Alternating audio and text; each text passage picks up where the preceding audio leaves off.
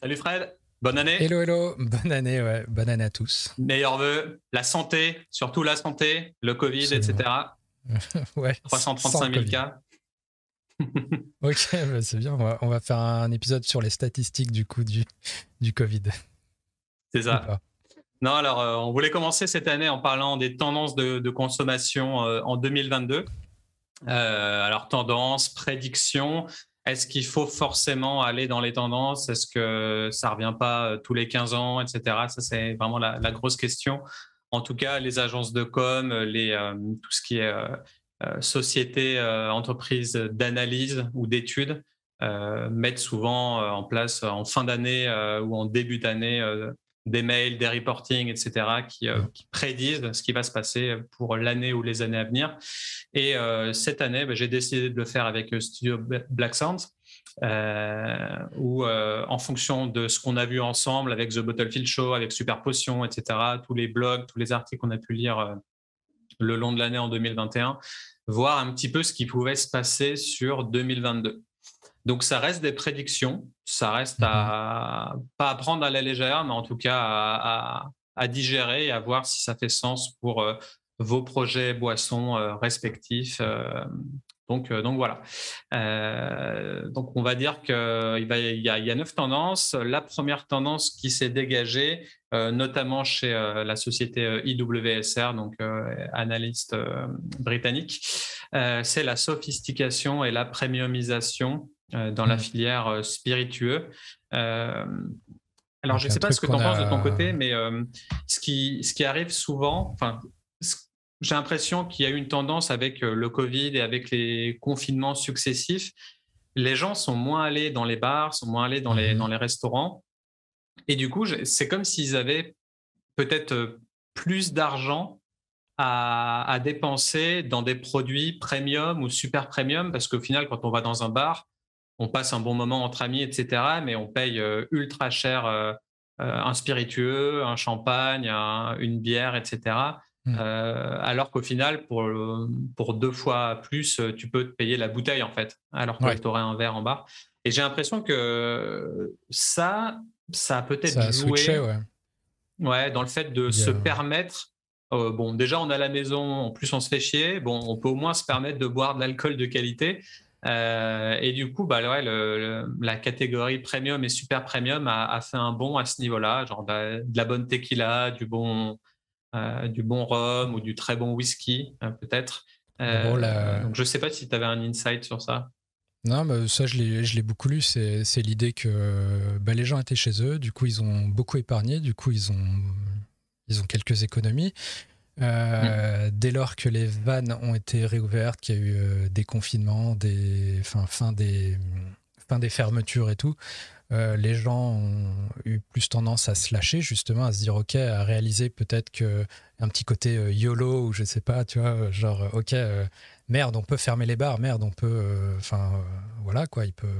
Tout n'est pas acquis. Et, puis, justement, on a quelques économies. Donc, il y a, y a, cette notion peut-être de plaisir qui a été décuplé où on va, on va profiter, on va, euh, on va peut-être pas prendre le truc le moins cher ou on va peut-être tester justement des nouvelles choses.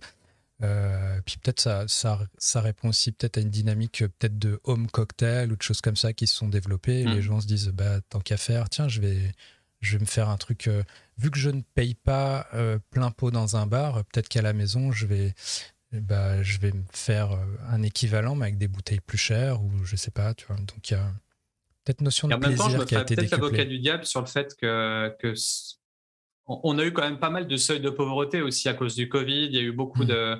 de, d'emplois qui ont été perdus. Les gens se sont retrouvés dans la merde. C'était compliqué pour beaucoup d'entreprises. Donc, euh, c'est quand même ambivalent ce côté euh, super premium, produit de riches, etc avec euh, de l'autre côté le seuil de pauvreté qui, euh, bah, qui grimpe en flèche et les gens qui sont potentiellement euh, mm. bah, mal, mal, en point au niveau. en tout cas, statistiquement, a priori, l'épargne n'a jamais été aussi, aussi haute. Donc, donc évidemment, d'un côté, il y a, il y a des choses plus négatives et tout, mais bon, a, a priori, si d'un point de vue purement statistique, l'épargne est là et, les gens sont avides de, la dépenser mm. tant qu'ils le peuvent. voilà. c'est sûr. Avant que les, les, bars réouvrent pour de bon et qu'on n'entende plus parler de, du Covid une bonne fois pour toutes. donc ça, c'était pour la tendance numéro 1. La tendance numéro 2, c'est des choix je pense que ça s'applique aussi pour, le, pour les bars aussi, hein, justement. C'est les gens sont retournés dans les bars et, se sont dit on va, on va consommer des trucs mieux que, que ce qu'on consommait avant. Donc, euh, hmm. Mais voilà, je, ne te coupe plus. Euh, ok. Numéro 2. Merci. Numéro 2. Euh, choix plus éthique et sans alcool. Donc ça, ça va te plaire, Fred, particulièrement. Euh, ouais, on, continue à créer des produits de, de plus en plus. On va, dire que la technologie nous permet de créer euh, des produits euh, sans alcool, avec de, la meilleure qualité, etc. Enfin, en, tout cas, il y a un côté technologique qui fait que mhm. la création de produits sans alcool évolue et les produits deviennent de plus en plus qualitatifs à ce niveau-là. Et puis, on a aussi une mouvance des choix éthiques. Donc, les gens veulent faire attention à leur euh, impact environnemental, à leur empreinte carbone. Ils veulent des solutions avec des ingrédients locaux, avec des productions locales, euh, beaucoup moins d'import-export, euh, peut-être ouais, consommer plus, plus localement. Donc il y a une vraie mouvance là-dedans. Les gens ont des composts à la maison, ils font attention à leur consommation de manière générale, ils font attention à la, euh, aux déchets plastiques, à pas consommer trop de plastique, etc. Donc, euh, donc ça, c'est une tendance qui est aussi en, hausse. Et alors là, c'est pas forcément 2022, c'est plus 2025, 2030, quoi. Mais en tout cas, c'est euh, comme la plupart des tendances qui vont être présentées aujourd'hui, d'ailleurs. ça s'inscrit dans, le, les usages actuels. Peut-être les, les, les, effets sont pas escomptés aujourd'hui, évidemment, mais voilà. Mais après, je, trouve, je trouve, amusant que tu es associé éthique et sans alcool. Euh, ça peut être éthique et avec alcool, hein, rappelons-le. Il n'y a, pas, y a pas de. C'est vrai. C'est pas antonyme, antonymique. enfin bref. Je, voulais euh. garder à, à 9 tendances et pas forcément 10. Je ne sais pas pourquoi ce chiffre me parlait plus. Mais non, je trouvais que disons que le plus éthique, le, côté éthique euh, résonnait avec moi avec ce côté euh, euh, better for you, tu vois, enfin ce côté un peu plus healthy, plus sain. savoir que les jeunes boivent moins maintenant, etc. donc j'associais le côté sain avec le côté éthique. Alors c'est sûr, peut-être que. Donc ouais, meilleur pour son corps et meilleur pour la planète. Voilà. Ouais, voilà. Donc, donc après, je ne sais pas si de ton côté, tu voyais aussi une, bonne croissance des sans-alcool ou des moins d'alcool, des jeans peut-être à, à 18 degrés par exemple ou des vodkas à 18 degrés? Euh, non, mais je crois que là, c'est un truc qui est, qui est à tous les niveaux euh, de manière transverse. C'est aussi bien sur les productions que côté bar. Euh, tu as des marques de SPI qui se déclinent en, en 0%. Enfin, les bars développent des, des menus dédiés à ça, au sans-alcool. Euh, les gens sont plus soucieux, les marques se développent. Enfin, il y a, y a une espèce de façon d'effet domino, je dirais. Donc, euh, donc euh, je après, est-ce que c'est l'œuf ou la poule C'est un autre débat, mais, mais en tout cas, non, non, clairement, enfin, chaque semaine, moi, je le vois dans la newsletter, il y a, y a de l'actu qui va dans ce sens. C'est une nouvelle marque, un nouveau truc, un nouvel entrant sur le marché français. Et, et un nouveau, des nouveaux cocktails basés là-dessus, des, des, tout ça est mis en avant, même les, même les alcooliers finalement mettent en avant euh, euh, un côté, je parlais de RSE cette semaine, bah, le côté euh, consommation responsable. donc forcément, ils veulent eux-mêmes être sur le créneau, hein, parce qu'ils ne veulent, ils veulent pas laisser ça à d'autres acteurs. Donc, donc clairement, non, non, il y a, y a une dynamique clairement dans, dans, les deux sens. Il y a également dans le packaging design aussi sur le côté bouteille sans papier. Un jour peut-être ce sera mm pas du bullshit et ça sera vraiment euh, pour de vrai. Donc, euh, ou même bouchon, tout ce qui est bouchon en. Mais ça, euh, c'est très probable que ça, enfin, qu'on le voit vraiment dès cette année, hein, pour le coup. Hmm. Il y a eu des bribes, des prototypes l'an dernier. va savoir, hein, peut-être que, peut que là, ça va vraiment, vraiment commencer à sortir. Ouais, pour concurrencer un peu l'usage unique des, des, tests antigéniques et des masques, etc. ça, ça, ça serait cool qu'il y ait quand même une, une solution pour ça. Quoi. Donc, ouais, côté éthique et sans alcool, pour moi, c'était la prédiction numéro 2. la tendance numéro 3, c'était un engagement digital et technologique. bon, clairement, la réalité augmentée, les NFT, la blockchain, mhm.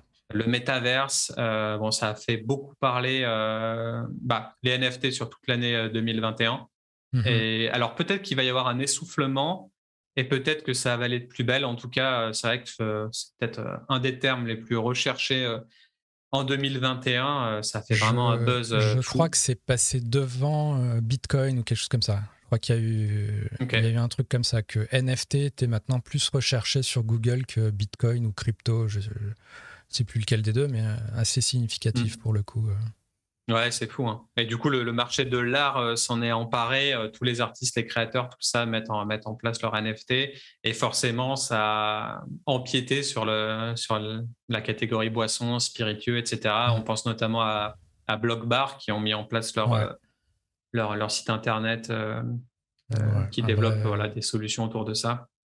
Voilà, donc il s'agit d'acheter notamment des bouteilles très rares et euh, donc en fait, le NFT, c'est un droit de propriété sur, euh, sur des bouteilles ou un fût ou quelque chose comme ça. Et Blockbar, mm. euh, qui est basé à Singapour, je crois, s'occupe bah, du stockage.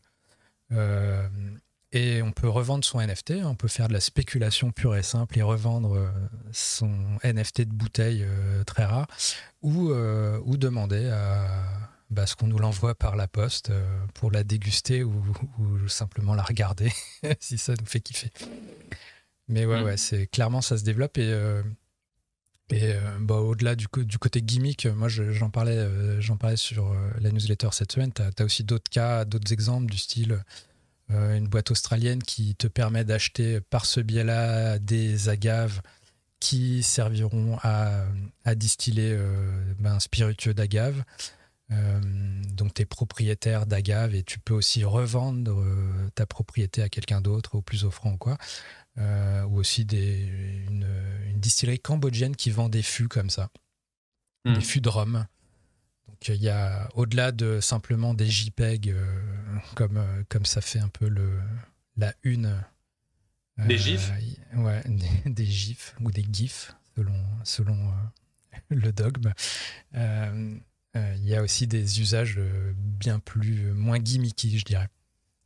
Qui peuvent, c'est sûr. Après, il faut garder vraiment le, l'esprit ouvert, hein, parce que ça reste mm. quand même une, possession digitale et je pense que beaucoup de gens ne comprennent pas du tout le délire ou ne voient pas où, ça, où ils veulent en venir. Après, bah, c'était ça avant l'iPhone. Hein, enfin, mm. quand, les, les, smartphones n'existaient pas encore, on, se demandait ce que c'était. Quand Internet n'existait pas encore, on se mm. demandait ce que c'était. Donc c'est comme tout, et du coup ça fait le pont sur, euh, sur le métaverse où on se demande euh, qu'est-ce que c'est le métaverse et comment ça va pouvoir se développer. Mais il y a déjà, euh, il me semble, des, des acteurs dans, dans, la filière spiritueux qui mmh. ont déjà mis en place des actions dans le métaverse. Ouais, j'avais j'avais relayé une fois une, boîte. Alors je crois que c'est irlandais qui avait fait des qui avait un, des brands d'ambassadeurs dans le métavers. Donc voilà concrètement, je pense que ça reste assez RP euh, aujourd'hui, hein, parce que je, ne sais mm. pas qui, euh, quel barman allait rencontrer ce, cet ambassadeur euh, virtuel. mais voilà, mais bon, ça bouge. Et, en fait, en gros, il faut se dire que potentiellement, on est peut-être aujourd'hui, par rapport à toutes ces questions-là, là où on en était vis-à-vis d'Internet en 95 quoi, ou en 98. Donc, ouais, carrément. Donc, ça évolue très vite. Hein pense à 5 à 10 ans. Il y a, des marques aussi, euh, alors je ne sais plus exactement, mais une autre marque de spiritueux qui ont mis en place, je crois, euh, des t-shirts digitaux. Donc, c'est des t-shirts que tu peux porter exclusivement dans le, dans le métaverse. ils avaient fait une campagne de, pub. Alors, on remettra le lien en description euh, si jamais on retrouve. C'était une marque de Rome ou enfin, quelque chose de connu en tout cas. Et, et c'est fou, tu te dis en fait, tu, tu, peux acheter un skin pour ton personnage mmh.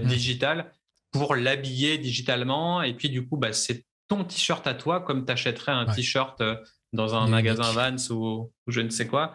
Et euh, hop, tu te mets ton t-shirt, bah là, il est à toi, il est unique, mais il est pour ton personnage euh, digital. Donc, ouais, on est complètement dans un univers fou. Quoi. Ça me fait penser au film de ciné Real Player One, là, et il me semble, au final, ça va peut-être finir par arriver, tout ça. Donc, c'est un peu flippant. On va voir. Et en même temps, c'est la technologie en tout cas, pour revenir sur la, par rapport au NFT, c'est pour, euh, c'est, des droits de propriété, mais sur des vraies choses physiques. Hein. C'est pas, c'est pas des, des items virtuels. Euh, voilà, c'est des vrais, des vraies en tout choses cas, les deux se développent quoi. Qui peuvent se boire à terme. Mm. voilà. Ok. bah, bientôt, tu vas voir qu'une marque, une marque de whisky va développer un, un rhum digital qu'on peut boire que digitalement il va y avoir des trucs euh, chelous à mon avis, mais bon, ça va bien le 1er avril, euh, j'espère uniquement. Ouais, carrément. Et euh, oui, pour finir, il y avait aussi tout ce qui est réalité augmentée. On avait pu le mm. voir bah, déjà il y a un ou deux ans. il y avait Bombay Saphir qui avait fait ça sur ses étiquettes. Il y avait 19, 19, Crimes, les vins mm-hmm. australiens, qui avaient fait ça sur leur étiquette. Donc on scannait l'étiquette avec notre mm. portable et leur application, et puis on voyait euh, les, euh, les, prisonniers euh, qui sont sur l'étiquette qui, qui, se mettaient à parler à travers nos téléphones. Donc c'était assez populaire, bien que le vin était dégueulasse. c'était une, expérience assez folle. Donc je pense que la fermeture des bars et des endroits physiques, enfin le fait qu'on est un peu moins dans des lieux physiques, a peut-être un peu freiné cette tendance. Mm-hmm. Mais c'est quand même en, voie d'expansion. ensuite, on avait en tendance numéro peut-être juste conclure, il y a aussi, euh, j'ai cru voir qu'il y avait des bars qui avaient développé aussi ça pour euh, des menus un peu en réalité augmentée, des, euh, mm. où carrément tu scannais ton cocktail avec ton téléphone et tu avais la garniture qui s'animait ou ce genre de choses. Donc les, les, usages sont assez, assez multiples. Multiples et intéressants. Ok. Ensuite, en tendance numéro 4, on avait, on a les expériences sociales et inclusives, donc le fait que le spiritourisme, euh, tous les événements pop-up, les festivals euh, interactifs, etc., euh, encouragent les gens à tester de nouvelles choses, donc de nouvelles mmh. cuisines, de nouvelles manières de consommer, de nouveaux produits, etc. Peut-être que d'ailleurs, on peut encore insuffler un peu de, de technologie dedans avec certaines expériences en réalité virtuelle, la mmh VR qui, qui, prend aussi le pas sur certains événements digitaux, physiques ou figitaux du coup. ça existe vraiment, ça? Le mot? Le, mot digital, ouais, c'était euh, ah, euh, la box mixologie, l'orchestre, pareil, ils utilisent ce, terme-là. Et c'est un terme euh, que j'ai vu une ou deux fois dans des, dans des blogs, ouais. ce mix digital et, physique. et puis, on a aussi également le côté accord mets et boisson dans le côté CHR, cocktail, etc., mhm. qui est qui est assez intéressant. Enfin, il y a de plus en plus de d'accords mais boissons un, peu fous, un peu euh, euh, insolites, qui, qui, changent avec. Euh, bah, on a tellement de catégories de boissons, ce qui sera une autre tendance pour plus tard, qui fait qu'au final, on peut faire du pairing avec bah, des apéritifs et des cuisines, et ça peut faire des, des choses gustatives très intéressantes. Donc, les expériences sociales et inclusives, c'est le, le numéro 4. Pour euh, revenir sur le, côté spiritualiste, je pense que c'est aussi dans la même dynamique que le côté premiumisation, un côté euh, euh, ou de, se faire plaisir aussi et d'aller vraiment découvrir. je lisais un, autre article de tendance qui, qui, disait que ça va que ça va exploser, que c'est vraiment un truc cool. Et, euh, le spiritourisme Ouais, le spiritourisme. Euh, et, je pense même en France, hein, c'est pas, pas une tendance anglo-saxonne ou quoi, c'est vraiment en France, il y a des trucs. J'ai même été contacté euh, pour un salon qui se monte pour, pour 2023, dédié au spiritourisme. Donc à suivre. Et pour peut-être faire le point avec le digital avant, il y a aussi, il y a, je pense qu'il y a eu pas mal de choses qui se sont développées justement sur le côté VR, euh, de, de, de, faire des visites comme ça. Euh. donc il y a, y a, vraiment, enfin, clairement, il y a, y a, le trend, le trend, lui, il est, il est bien lancé celui-là, je pense. Il n'y a pas eu une distillerie en Chine là qui a fait un truc. Euh, c'est pas Pernod Ricard si, si, si. Pernod Ricard, quand, ils ont, quand ils ont annoncé là, le lancement, l'ouverture, l'inauguration de leur distillerie chinoise, Mmh. Euh, qui s'appelle euh, The Yuan, je crois. Euh, il y a effectivement, il y avait un site avec une visite virtuelle, donc on pouvait vraiment se plonger dedans. C'était très bien fait. tu pouvais aller à gauche, à droite et visiter vraiment comme si tu étais sur place, voir les cuves, voir les, enfin voir voir l'ensemble du truc. Alors, je suis assez sceptique de la cible de ce genre de site web parce que autant c'est des sites hyper geeky, donc c'est pas une cible vraiment pour les seniors. Mhm. Et en même temps, c'est plus les seniors qui seraient intéressés pour aller scruter ce qu'il y a dans chaque truc. Donc, honnêtement, bah, je pense qu'il y a un entre deux. Deux secondes sur ce genre de site-là. Je sais pas si toi, tu prends le temps de visiter digitalement. Euh, moi, je l'ai regardé, ouais, parce que bah, forcément, tu as, le communiqué, tu vois le truc, tu... c'est une, une curiosité, quoi. Tu dis quoi? Il y a une distillerie de whisky en Chine et tout, c'est. Et le fait, le fait qu'on te propose de l'avoir, tu, enfin, je sais pas. Moi, du coup, j'ai fait le truc. Euh, je sais que euh, il y, a, Jack Daniel, je crois, qui avait fait un truc, une, possibilité de visiter virtuellement sa distillerie. Y a, je pense que Buffalo Trace a fait des, a fait pas mal de trucs un peu qui mêlaient justement à digital et, et physique. Euh, euh, enfin voilà, mais je, moi je pense, alors, je sais pas, mais il y a, je pense qu'il y a un entre-deux en gros, entre les, les, générations que tu cites, euh, entre les seniors et enfin, bah, peut-être que je suis pile poil entre les deux. et, peut-être que c'est pour ça que j'ai regardé, mais, mais ouais. Après, rien ne remplacera le, le physique et, c'est pour ça que je, je, je, crois vraiment fort que c'est quelque chose qui, qui pour le coup va vraiment exploser. Euh, euh, il n'y aura, pas, y aura pas une distillerie euh, qui pourra se permettre de ne pas faire visiter ces, locaux. C'est, enfin, bref, c'est. Et ça reste certains incontournables de, de, pays ou régions. Hein. Là, je vois à, Tahiti, par exemple, tu vas sur l'île de Montréal, l'île sort de Tahiti, bah, il y a la visite de la, de la distillerie qui font le, le rhum Manutea. Euh, mhm. Quand tu vas sur d'autres îles à, côté, euh, tu as euh, des visites de distilleries qui font partie du, circuit lagon, plongée, etc. Bah, tu as la distillerie de rhum de Wainé ou de Bora Bora ou de Mopiti. Enfin, tu as, plein d'îles comme ça et il y a toujours une distillerie. Alors, on va savoir pourquoi il y a une distillerie et rien d'autre sur, sur l'île. C'est assez drôle aussi. Mais en tout cas, ouais, ça fait partie de... Peut-être. Mais en tout cas, euh, ouais, c'était pareil en Australie. Euh, il y, a toujours des, visites de, de vignobles ou de distilleries ou de brasseries même. Euh, et c'est vrai que c'est intéressant. Et, ça renforce le storytelling aussi. Hein. Parce qu'on parle toujours de storytelling, de parler de son histoire, de parler de ses traditions, etc. Si tu fais pas visiter les lieux, si tu montres pas à qu'est-ce que tu utilises, quel genre d'alambic tourne, etc., ben, ça, ça, nuit à ton image. Donc il faut, il faut montrer tout ça, il faut partager. Je pense sur le craft, et euh, il y avait un chiffre assez hallucinant euh, aux US, c'est que quand il y a eu, quand il y a eu les confinements et tout, c'est qu'il y, avait carrément il y avait des distilleries qui clairement genre 80% de leur chiffre d'affaires reposait sur cet élément-là, quoi, parce que c'était pas, il, dépendait surtout des visites et des gens qui achetaient sur place et tout, donc euh, mm. clairement pas négligé. Et puis ceux qui ne, ne le faisaient pas, je pense, un, tu réalises que c'est un super moyen de bah, effectivement, de faire ton storytelling et puis, et puis de vendre quelques bouteilles au passage. Donc, euh, tout le monde est content. Ouais, bah, de toute façon, tu as ton parcours. Hein. Tu arrives, tu rentres, tu vois un petit peu le, les chaînes de production et à la fin, tu finis par une dégustation et par un achat de produits. Enfin, ça, c'est le circuit euh, classique, quoi. Mais en tout cas, ouais, pas mal d'expérience et de plus en plus inclusive et sociale. Euh. Tendance numéro 4. La tendance numéro 5 euh, pour euh, mon studio, c'était des recettes hors normes ou simplissimes. Donc, on se posait la question justement dans, un de nos podcasts, euh, mm. à avoir trop de, catégories de boissons, etc.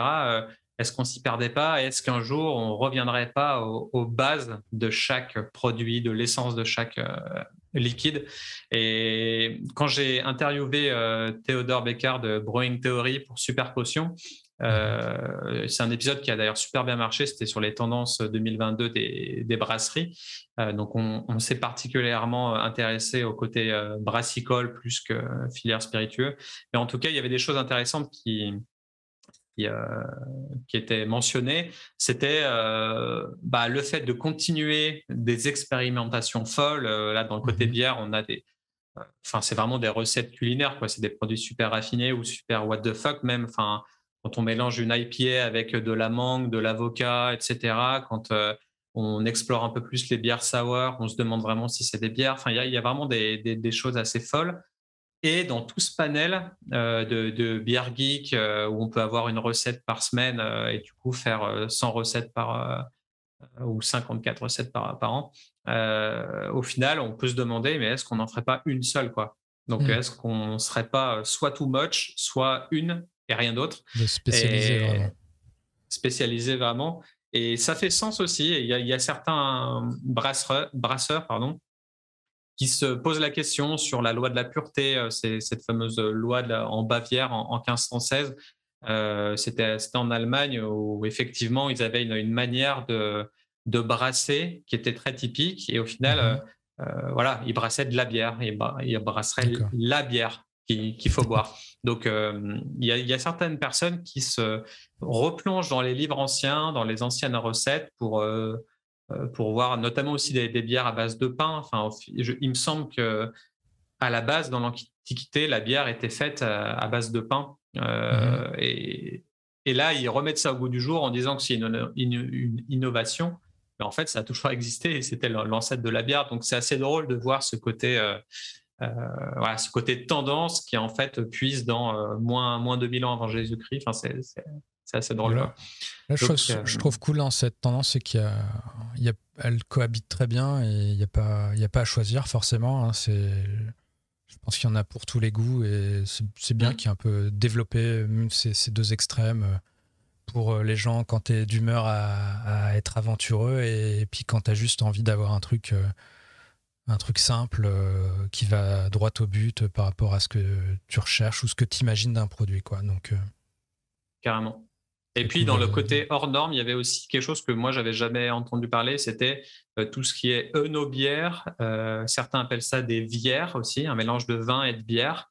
et en anglais, c'est plus grape ales, grape pour, pour le raisin, je suppose. Et du coup, on, c'est ouais, ce type de brasserie, de brasseur ou de houblonnier qui euh, arrive à, dans, le, dans la filière vinicole, viticole, et qui arrive à, pousser ça dans la filière brassicole. Donc, c'est ce mix entre bière et vin. Alors, j'ai personnellement jamais goûté ça, je ne sais pas du tout ce que ça donne.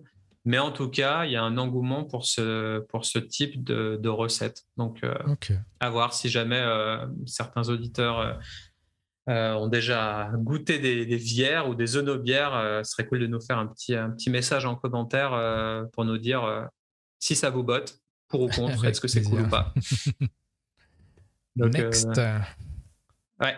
Next, tendance numéro 6, c'était une invasion de nouvelles catégories. Donc ça, c'était notre tout premier podcast ensemble. Est-ce qu'il y a trop de catégories dans la filière? Euh, alors euh, ouais, il y, en a forcément trop, il y en a forcément pas assez en même temps, donc c'est vraiment une question. Euh, question de point de vue, ouais. ouais question de point de vue. Quand tu vas aux États-Unis, tu es envahi. Quand tu restes en France, ça va, mais tu commences à être envahi. Donc le but, c'est de savoir est-ce que le consommateur va s'y retrouver dans toute cette invasion. Je pense que c'est la clé. Après, ça, ça rejoint aussi le peut-être un peu le point qu'on disait avant, hein, qui est euh, pour les gens qui veulent euh, être aventureux, il y a des trucs qui se développent. Pour les gens qui veulent rester classiques, il y a les trucs classiques. Euh, après, pour moi, la clé là-dessus, c'est que ça reste assez clair et qu'on sache à quoi on a affaire, qu'il n'y ait pas de choses un peu borderline où on va appeler un truc, je sais pas, on va l'appeler jean, mais en réalité, c'est un truc détourné qui n'est pas du jean. Et puis et puis voilà, en fait, parce que je sais pas, parce qu'il n'y a, pas, a pas de genièvre en fait dans la recette ou quoi, mais juste qui crée de la confusion. Si tout est clair, euh, je pense que c'est cool. Voilà. En tout cas, la, stratégie de, positionnement pour tout ce qui est seltzer, euh, ça va être, euh, vraiment clé, quoi. Parce qu'au final, mmh. il y, a une recette de hard seltzer toutes les semaines qui sort, enfin une marque en tout cas, et enfin ça, il va vraiment falloir trouver sa niche et raisonner en termes de niche parce qu'au final, euh, tu peux pas être une hard seltzer ou une, boisson de plus comme ça euh, sur, sur le marché. Il faut vraiment que ça cible une catégorie euh, minime de gens qui sont intéressés par ce type de produit. Et, et voilà, si tu veux être le, la hard kombucha des geeks, et eh ben, il faut le mentionner, le clamer, il faut que le packaging mmh. design fasse sens avec le côté art kombucha pour les geeks, par exemple. Mais ou alors tu peux faire des soda craft pour, pour les gens sur Twitch, par exemple. Enfin, en tout cas, plus niché. je pense que ça marcherait bien. Mais euh, après, je trouve que c'est pas la pas la catégorie la plus forcément la plus complexe. Moi là, je serais plus vigilant, c'est quand c'est quand c'est à, cheval sur euh, différents trucs et du coup on sait plus trop ce que c'est, euh, on sait plus mm trop à quelle, à quelle norme ou quelle règle ça, ça s'applique. Et puis des fois, peut-être que ah, on, on, se, se, libère des normes et on va faire des choses un peu plus, enfin, je sais pas, tout en, tout en bénéficiant de l'aura d'un autre produit. Enfin, voilà. Après, les, les hard sellers, pour le coup, ça reste. bon, c'est des hard sellers. Voilà, puis il y, en a des fermentés, il y en a avec, euh, avec euh, de l'alcool euh, de l'alcool neutre ajouté dedans. Donc peut-être ce seraient les principales distinctions, mais, mais hmm. ça va encore. En tout cas, une invasion de nouvelles catégories, ça, c'est visible. Tendance numéro 7, on fait vite parce qu'il ne reste plus beaucoup de temps. l'évolution des traditions. Donc là, typiquement, c'est l'évolution de la canette. en tout hmm. cas, moi, comment je le ressens, c'est le boom de la canette euh, c'était très réticent il y a un ou deux ans, les Français n'y croyaient pas. Euh, et ben ça arrive, et bien, et puis euh, on s'y fait de plus en plus, et puis on kiffe de plus en plus aussi. Donc la praticité, le côté éco-responsable, notamment pour la, pour la logistique, le stockage, l'envoi, pour l'empreinte carbone, ça fait sens. le côté recyclage, même si entre guillemets ça peut être un peu bullshit, il, il, est quand même présent. Enfin, en tout cas, la possibilité mmh de recyclage est là. Et après, il suffit de, bien le faire. Euh, en tout cas, voilà. Globalement, la praticité du format euh, canette euh, a fait le boom et a fait ses preuves.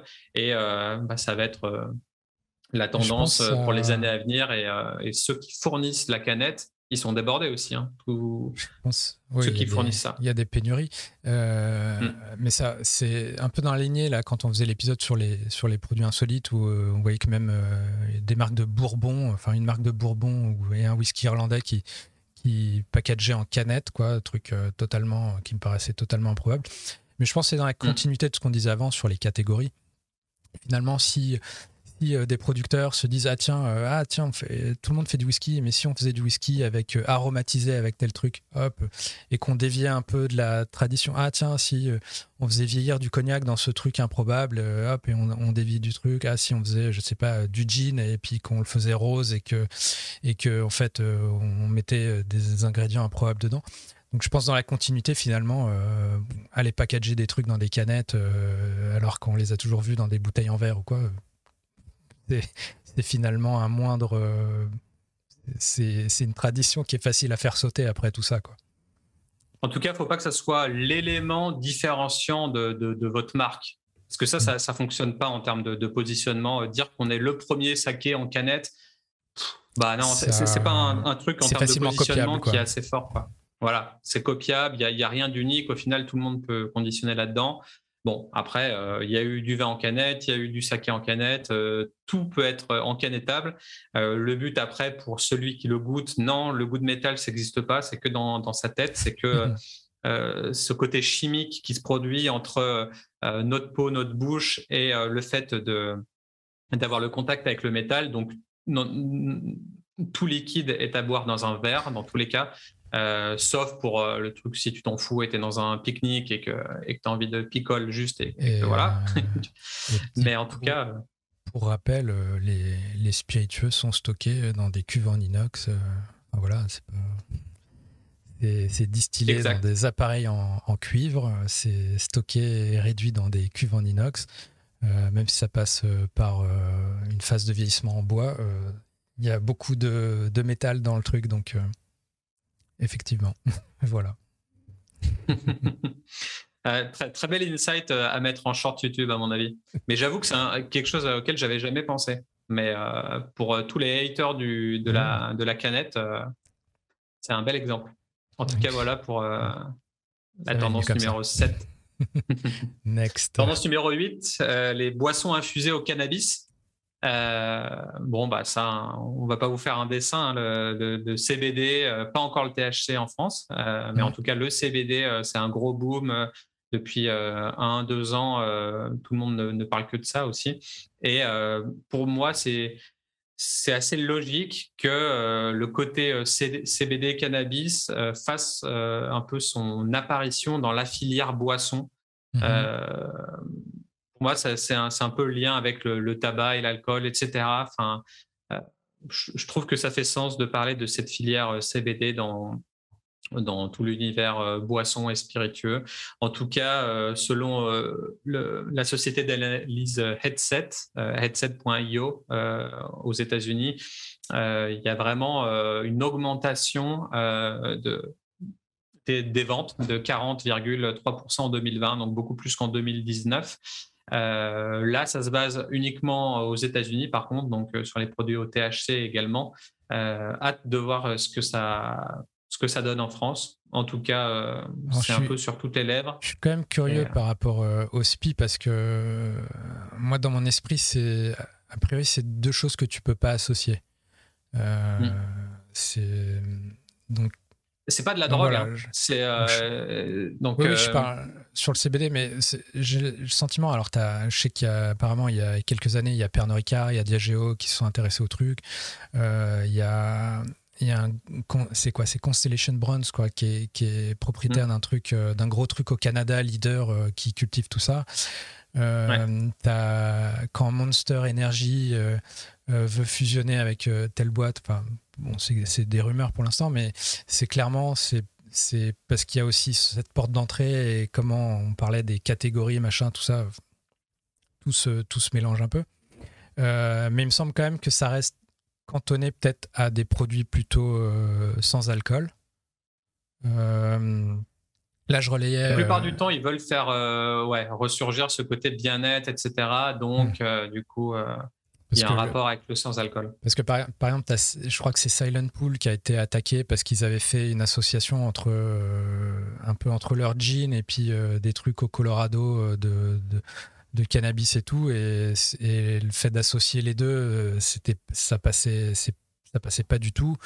Euh, là, j'ai vu passer une pub avec, euh, avec l'actrice Kate Hudson, qui a une marque de vodka et qui a fait un, je sais pas, elle a fait une pub avec un truc de cannabis infused, de social tonic, enfin un truc. Mm.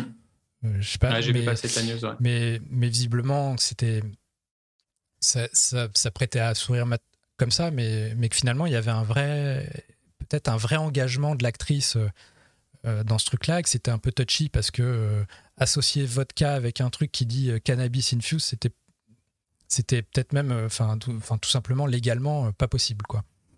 Donc, donc à suivre. Je pense prendre avec des pincettes, à voir ce qui, ce qui peut se passer sur ça, mais effectivement, c'est vraiment un, un duo un peu clash, quoi. Voilà, ça, ça, paraît explosif comme ça. ouais, c'est clair. Il manque plus qu'à rajouter les armes avec et puis on a le, trio gagnant. Quoi. Euh, je, pense qu'il y, a des barman qui, qui nous suivent, qui ne s'amusent pas à faire euh, des mélanges, euh, des mélanges comme ça. Quoi. Hmm. Voilà.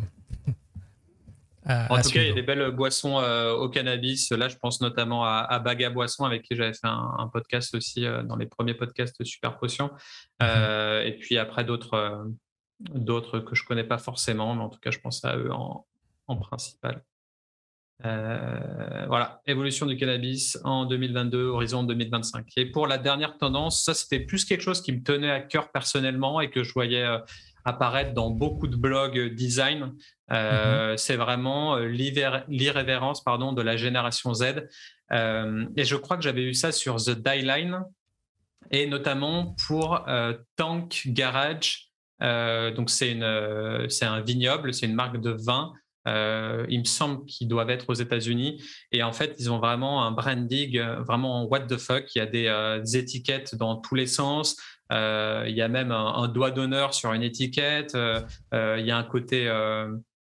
toute la manière dont, les photos sont prises, etc., les packshots sont, sont entourés de, sucettes dans, dans, tous les sens, de bonbons, etc. Enfin, il y a vraiment un côté euh, je trouve euh, audacieux et un peu euh, et un peu on s'en fout en fait et on et on tripe et, et, du coup pour moi c'est vraiment une tendance qui arrive ça, mais quand même mêlé avec le côté engagement pour des marques militantes et, et à action, des marques responsables, parce qu'il y, y, a beaucoup, beaucoup de, de, jeunes de moins de 25 ans qui disent soutenir ce genre de marque-là. Et quand on voit toutes les, toutes les marques, toutes les startups qui se lancent sur euh, les plateformes de crowdfunding, qui, qui BankBank, Ulule, etc., on peut voir qu'en fait, tu as le mot responsable ou engagé à, chaque fois dans le titre mmh. de, la marque qui est en train de se lancer. Et donc, ça fait du buzz et en même temps, bah, ça sert à la planète quoi, et, aux, consommateurs. Donc, c'est important de, soutenir ça. Donc, si c'est sincère, il y a vraiment ce côté-là. Tout va bien. Ouais, je pense que c'est sincère. je pense que les, les jeunes d'aujourd'hui, ils sont vraiment sincères sur leur démarche et ils veulent que le, que le monde change. On leur laisse un monde de merde. Hein. donc, euh, donc, il faut vraiment prendre le, prendre le pas dessus et, arriver à inverser la tendance. Et, euh, donc, euh, donc voilà, une audace assez punk, un, côté un peu démesuré, un peu irrévérent. Et, et en termes de typographie, moi, je, pouvais voir aussi une un bon engouement pour les typos, ce qu'on appelle les typos display. Donc, c'est vraiment ces, ces typographies énormes et un peu alambiquées, un peu insolites. Voilà, pas un truc à la Google, pas un truc à la Airbnb, pas un truc à la Apple, mais vraiment quasi des typos illisibles euh, qui rajoutent un peu de, de, funk et de grooviness. Comme mon logo, on en reparlera bientôt. Euh, et voilà. Et puis un délire un petit peu, une mouvance 90, je trouve. Je ne sais pas si tu l'as ressenti. Et il y a certains euh. packaging qui se remettent un peu à, des stickers, comme si tu collais des patchs, ou alors ce côté un peu nostalgique des années 90 avec des couleurs. Si, si, carrément. Et Ouais, peut-être un peu dans la continuité de la vague, je sais pas, euh, tous les trucs un peu euh, retour vers le futur, euh, Stranger Things et tout, mais mm. qui du coup passent d'une décennie et, on passe des années 80 aux années 90, quoi. carrément. Mais je pense que c'est dans la continuité de tout ce qu'on a dit avant, hein, le côté catégorie, ça part, ça part c'est freestyle, on fait des canettes, même si ça, ça, se faisait pas pour telle ou telle catégorie. Donc finalement, euh, bah, ça conclut Tout bien. s'entremêle un peu. Euh, ça con... Comment? Tout s'entremêle un petit peu au final. Voilà, bah, ça conclut bien. C'est finalement tout est cohérent. Et voilà. Donc en gros, toutes ces tendances, elles ont euh, dans l'incohérence parfois. Ah pardon, je t'ai coupé. Non, non, c'est cohérent dans l'incohérence parfois. Voilà. Ah bah c'est c'est tout le dilemme du, branding. Euh. et euh, au final, tout, tout ce... Alors, j'ai réalisé une infographie que vous pouvez retrouver sur le site internet, sur le blog de Studio Black Sounds, donc euh, blacksoundsdesign.com slash blog. Il y aura le lien en description. Mm. Et on va dire que toutes ces tendances ont été inspirées par des articles de l'IWSR, mm. de The Drinks Business et de The Spirits Business et également la newsletter de, Fred et euh, Super Potion. Euh. Donc, euh, donc voilà, donc il y, a pas mal d'images sympas, d'images un peu ancestrales en mode gravure sur cette illustration. donc je vous invite à la partager un peu partout mm. si vous voulez, à couper des bouts, à faire des screenshots, à en faire ce que vous voulez. En tout cas, c'est dispo sur le site web. Et puis voilà, c'était les tendances boissons et spiritueux pour le 2022. Et si vous en avez une dixième euh, à partager, euh, n'hésitez pas. Euh, et moi-même, j'en ai, relayé quelques-unes sur dans la newsletter, donc sur distinus.com si vous voulez aller checker ça. aller plus loin, voir sur les références de Ludovic aussi, voir un peu même sur des tendances plus spécifiques à des catégories comme le gin ou comme le whisky. Enfin, il y, y, a pas mal de prédictions et puis on pourra faire le point dans dans 11 ou 12 mois pour voir euh, qu'est-ce qui s'est réalisé ou pas du tout. Euh, voilà. Ouais, je pense qu'on va en, reparler un petit peu dans les futurs épisodes aussi, euh, parce qu'il y a pas mal de, de, reporting qui ont été faits sur telle ou telle tendance, etc. Donc effectivement, je pense qu'il va y avoir quelques épisodes là-dessus aussi sur les trends d'avenir, et puis c'est un peu le, but de ce podcast-là aussi. Donc, voilà. Absolument. Bah voilà, bah c'est tout pour, pour cette semaine. Voilà, merci de nous avoir suivis jusqu'au bout. Abonnez-vous, commentez, euh, partagez, et puis voilà. à, la semaine prochaine.